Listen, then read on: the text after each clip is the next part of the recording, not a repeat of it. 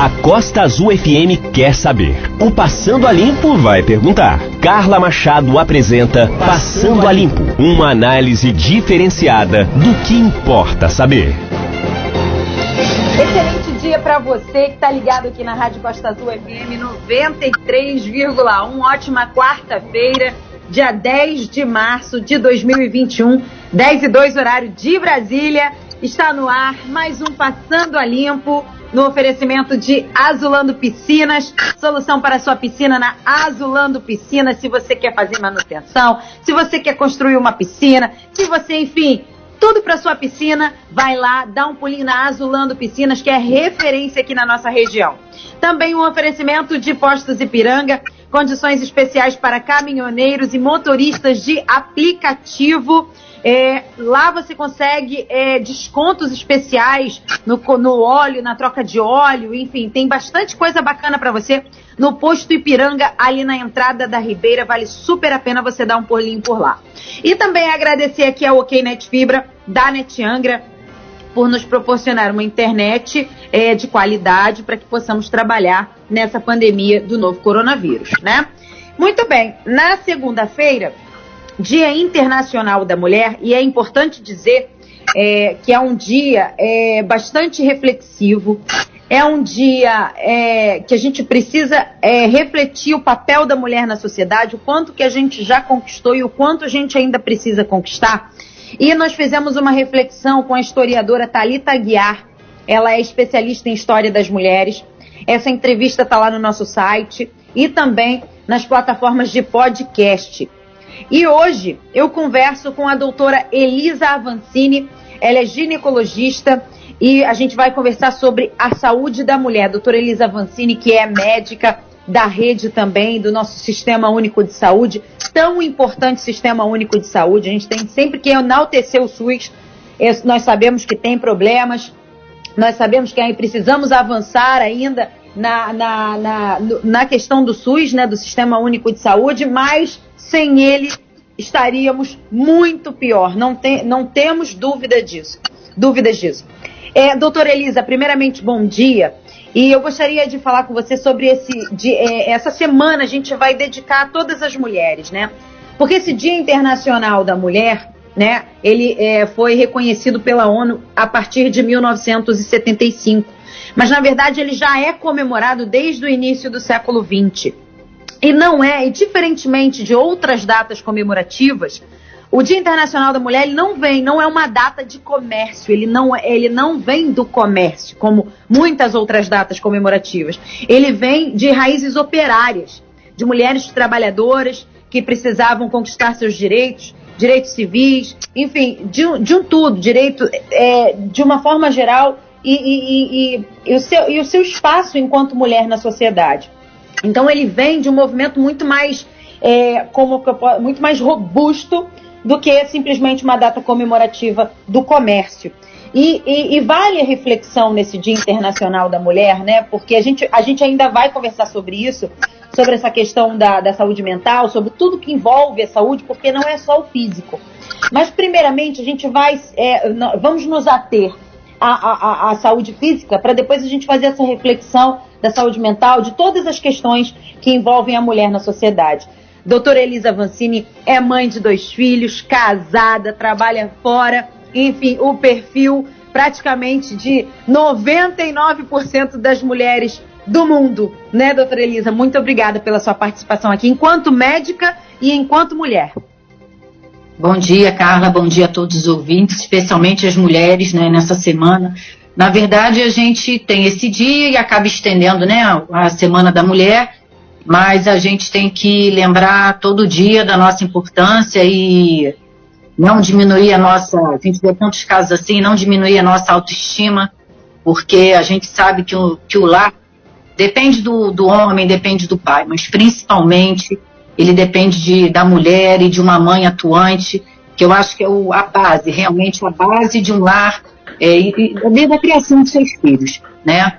Hoje, então, a gente vai falar inicialmente de coisas mais específicas, né, tocante à mulher, e depois até devido a essa questão da pandemia, do aumento dos nossos, nas nossos afazeres e obrigações, né, nós acabamos, a, é, houve um aumento de outras, né, de outras comorbidades aí, de outras patologias para a mulher, né?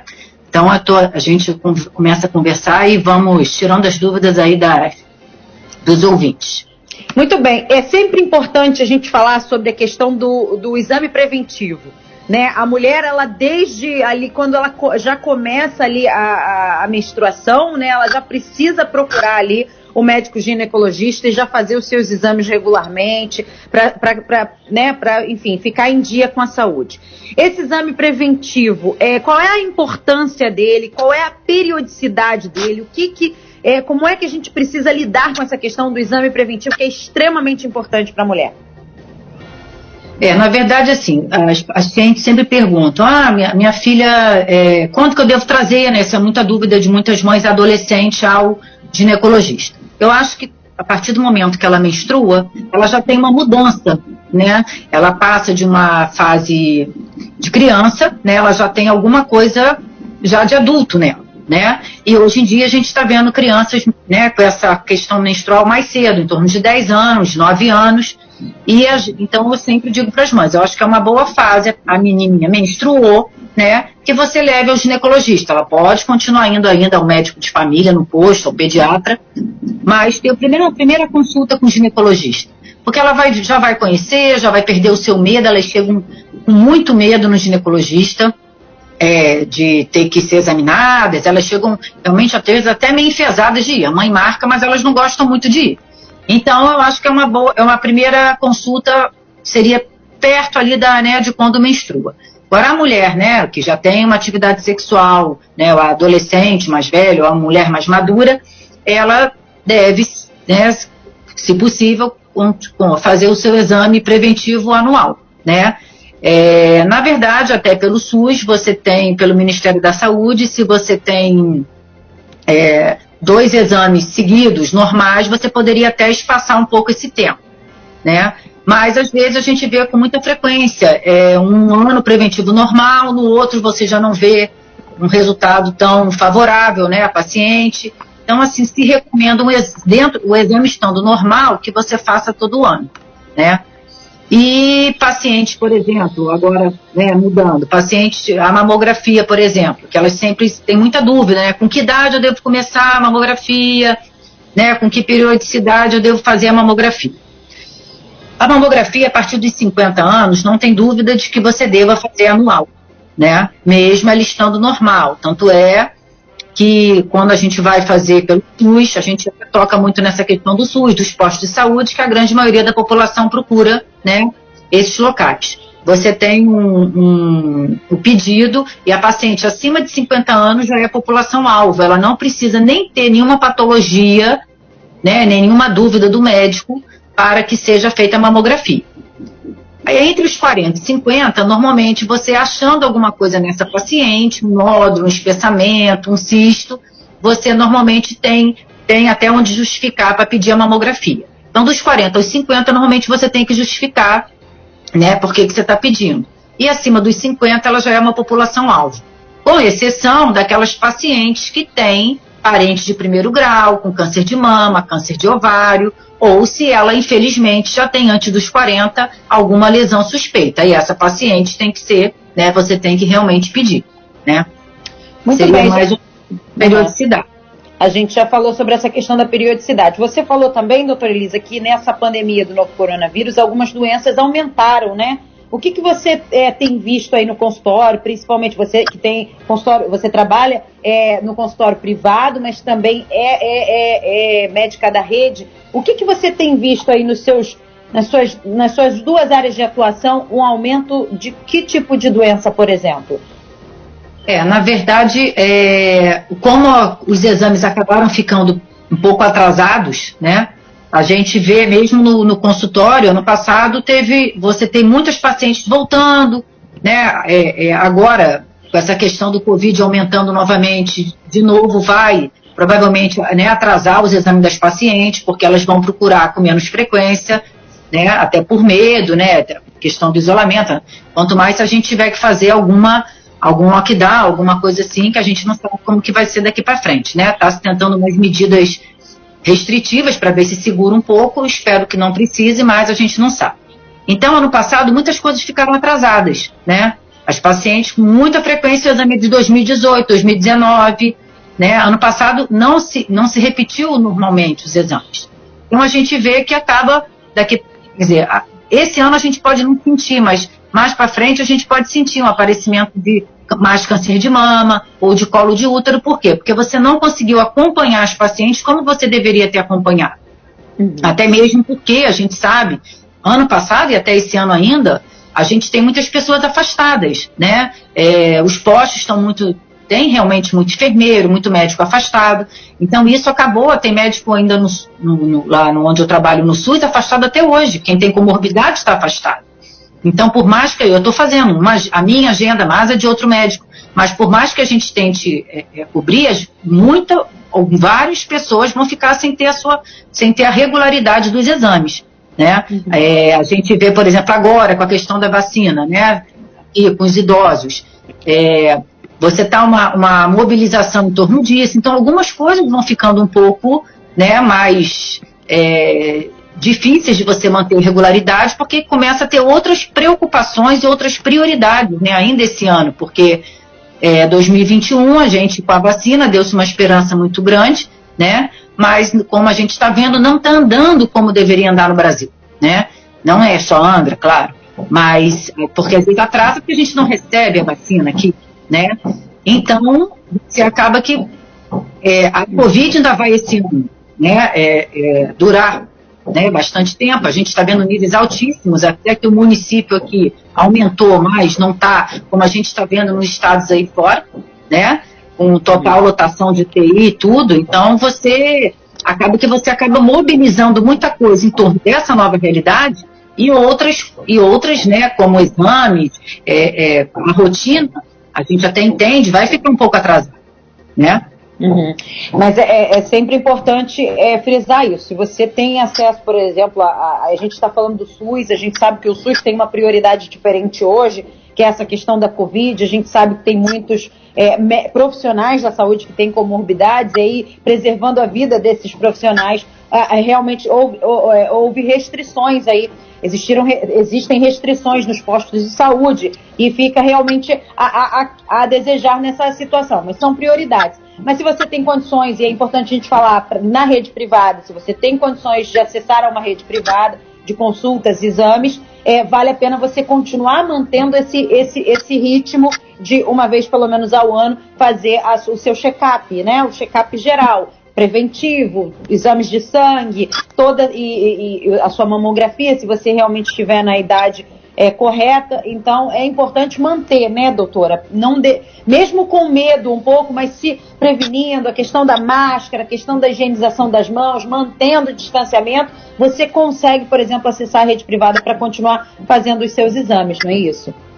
Sim, até porque a maioria dos consultórios, pelo que eu vejo, né, estão, a gente está, as pessoas estão marcando em caixa, as pessoas estão marcando com um tempo maior, né, você está tentando vamos dizer, tentando que não aglomere na sua sala de espera, você tem número, é, você tenta botar né, tantas pessoas naquela sala, e você hoje vê muitos consultórios é, com aquele proteção, né, até para o próprio secretário, por exemplo, aquela proteção de acrílico. Se criou-se uma, se mudou um pouco a sua rotina né, na, na, na no privado.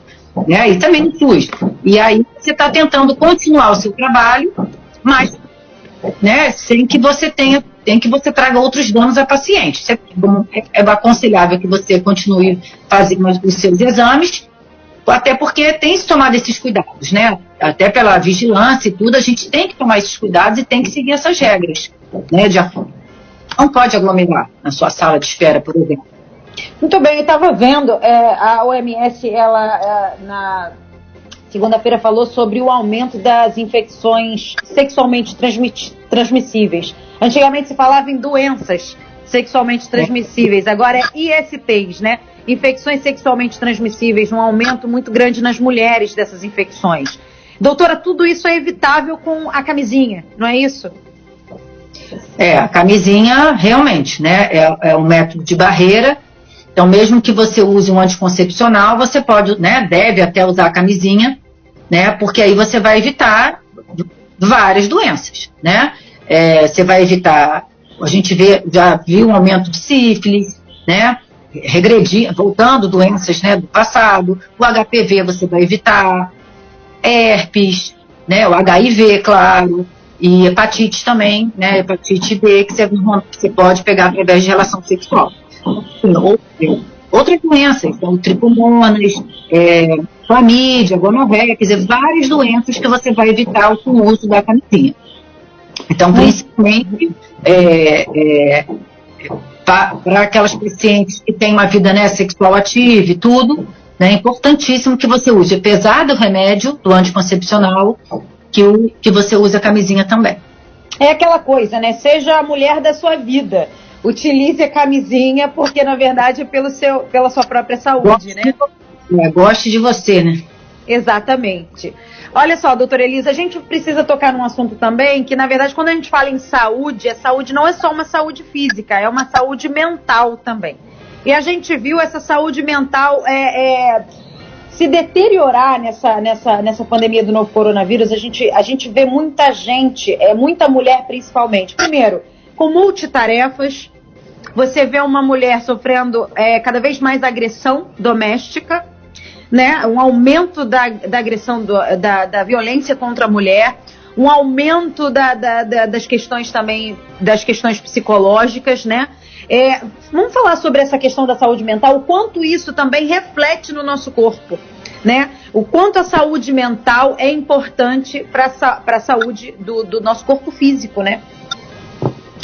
É, o, com certeza. A mulher, assim, ela já é muito, como a gente já falou no início, né?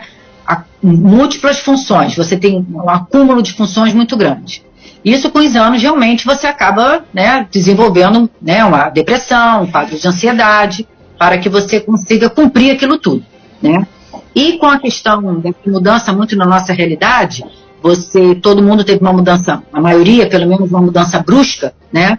De repente, o isolamento social, o ser humano, ele, ele, às vezes até a gente vê essa questão das aglomerações ainda, né? Essa, essa um teimosia um pouco do ser humano no sentido de, de, de contato, porque o ser humano ele tá, realmente precisa de um contato, né? Faz muita falta o contato social. E isso acaba com que você mudou muito a sua vida rapidamente. Então você tem filhos em casa online, agora a gente está vendo já algumas escolas voltando, né? Mas e aí você chega do muitas continuaram trabalhando em casa ou ainda fora. E você chega e você tem que ver dever de filho, você tem que né, ver a questão da sua casa. E a questão do desemprego também aumentou bastante. Né? Então isso a mulher acumula muito né, é, é a sua, é, é, marido muitas vezes desempregado. A gente viu agora, só há pouco tempo agora na França, não só no Brasil, não é só o país subdesenvolvido. Países desenvolvidos também, você teve um aumento da violência contra a mulher, né, muito grande. A ONU até tinha liberado uma campanha para você proteger mulheres e crianças, tá? exatamente devido a esse aumento da violência doméstica, violência sexual, né? Todo mundo dentro de casa, né? É, é é, é, o convívio voltou, normalmente você passava o dia inteiro, né? Encontrava o seu parceiro à noite, agora todo mundo dentro de casa. É, realmente foi uma mudança muito brusca e para a mulher só acumulou funções. E aí a gente vê muito, a gente está vendo muito pacientes que nunca tiveram quadro de ansiedade, depressão, usando medicações, que não estão conseguindo sair desse quadro. O próprio medo do Covid, né? Eu, tive, eu tenho paciente que falou para mim, doutora, eu não consigo mais pegar uma nota, uma nota de dinheiro. O medo do Covid é tanto, e essa paciente, por exemplo, nunca teve nada de depressão. O medo é tanto que ela não consegue pegar uma nota de dinheiro. Né? É o pânico, medo... pânico, né? Começou um pânico. Exatamente. Então, assim, a gente a questão mental, a questão da sanidade, realmente essa mudança muito brusca, o medo da doença, você vê é, pacientes que às vezes não, parentes seus que às vezes não tinham nenhuma comorbidade, morre, né? O Covid evolui rapidamente, grave. Então isso está cometendo muitas famílias e também, assim, muita mulher, por ser a base da casa. É, eu acho que aí a gente acaba muito esse. Outra coisa também que eu até te falar, a questão do consumo. A gente tem visto durante os anos o consumo de álcool aumentando entre as mulheres. Isso sem a Covid. Agora, então, com o isolamento, a gente tem se notado um aumento do consumo de álcool. Né? E para a mulher, acaba que você é, a dependência é um pouco mais fácil pelo próprio biotipo da mulher. A mulher tem menos enzimas que metabolizam o álcool, então você acaba acumulando mais fácil. e acaba você desenvolvendo um, um, um grau de dependência mais rápido, né, do que o homem. Então, outra coisa que tem chamado muita atenção é essa questão realmente do alcoolismo, né, na, da mulher. E agora, então, com a Covid, isso aumentou imensamente. E doutora, você tocou num assunto extremamente interessante, que é essa questão do álcool é, para a mulher. É, ela é diferente, né? É, você falou aí, acabou de falar sobre essas enzimas que metabolizam, são menores do que no, no, no corpo masculino. Mas é, é, extremamente tóxico o álcool para a mulher, né? São, são, é, são muitos malefícios, não é isso, doutora? Porque assim, além, ah, normalmente a maioria das mulheres elas acabam começando a beber um pouco mais tarde, né, do que os homens. Apesar de que a gente tem visto muito adolescente hoje, né, fazendo uso de uma, uma droga lícita, então facilita muito, né. Então a gente tem visto muito adolescente, menina, né, é, ingerindo álcool seco. Mas o que a gente vê é que a mulher ela tem um pouco mais de gordura corporal, então isso facilita né? É, porque o álcool e também as enzimas, ela tem menos enzimas que metabolizam o álcool no fígado. Então você facilita com uma dose, né? Como, como, se você tomar a mesma coisa que o homem, né? Você acaba tendo, adquirindo, é, acaba ficando dependente mais rápido, mais cedo, com menos tempo de uso, né? E hoje o álcool ele, por ser uma droga lícita, você compra, né? É, você pode pesquisar que até houve um aumento do consumo de, de vinho muito grande, né? E, e, facilidade na compra, é promoção, é, né, online, você acaba comprando e acaba sendo uma válvula de escape. Você está né, mais funções, mais estressada. É uma válvula de escape para a sua ansiedade. Né? Você acaba bebendo, você fica mais tranquila, mais, né, acaba uma válvula para o seu estresse. E é fácil, né, de você adquirir, de você comprar, né? E isso para a mulher acabou que foi uma bola de neve, né? Você acabou utilizando mais, fazendo parte da sua vida, e depois para frente é que você vai notar, nossa, não estou vivendo sem isso, né? Aí você se enxergar como dependente, a mulher então acaba muitas vezes um quadro de vergonha, né? Porque até você procurar ajuda, né? A mulher acaba ficando meio envergonhada de, de né, de ver que realmente está dependendo da, né, da, do álcool, então ela acaba até procurando com mais dificuldade, né, alcoólicos anônimos ou grupos de apoio. Né, e a gente está tá se vendo muitas pesquisas hoje que tem aumentado muito mesmo. E dentro de casa, né? Você acaba usando dentro de casa mesmo. É, né? É, é, fácil comprar, né? E aí você tá ali, às vezes até você tem um companheiro, por exemplo, que também gosta, né? E, e também é adepto, e aí você acaba para você realmente relaxar, tentar fugir um pouco daquela realidade, você utilizando esse, esses meios. É, doutora, vamos. Agora a gente já está se encaminhando para o final aqui da entrevista. É, vamos falar um pouquinho. Eu queria que você falasse assim sobre agora sobre você mesmo, enquanto mulher, mãe, esposa, trabalhadora, enfim, hoje em dia a gente é aquela mulher dos pratinhos que não, né, não pode deixar nenhum cair. Eu, eu, é, fazer uma reflexão e o que, que você deixaria de mensagem para as mulheres, né? A gente sabe que a gente, é, a gente luta por igualdade. Mas essa igualdade não é só no, no que diz respeito à mulher, é ao homem também, que o homem tenha essa igualdade em relação às mulheres, de cuidar da casa, de cuidar da comida, de cuidar da louça, de cuidar dos filhos, e todo mundo é, fazendo a sua parte, né? E que a parte dos homens seja é, um pouco maior também, porque hoje é, a nossa sociedade é uma sociedade extremamente machista, onde o homem precisa sair de casa para trabalhar e voltar com a casa um brinco, a mulher perfumada, os filhos cheirosos, né? E aí, quem trata dessa mulher, quem cuida dessa mulher, que hoje em dia também precisa trabalhar para complementar a renda de casa. Na maioria das vezes não é complemento, na maioria das vezes é a principal renda da casa é a da mulher. Então, assim, né? A gente precisa de igualdade, que os homens pensem em igualdade, né? Em relação às tarefas que as mulheres foram fadadas a ter até hoje na nossa sociedade. Manda um recado para as mulheres e faça essa reflexão Fala um pouquinho sobre você também.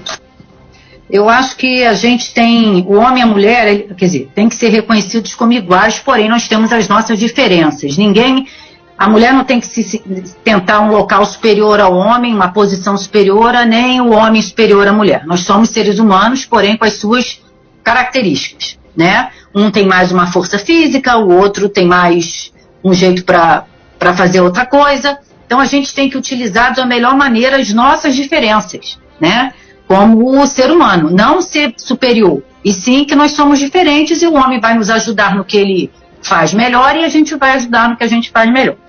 Realmente, assim, a gente vê que por mais que o homem colabore, a gente sabe que a mulher acaba ficando com mais funções ainda.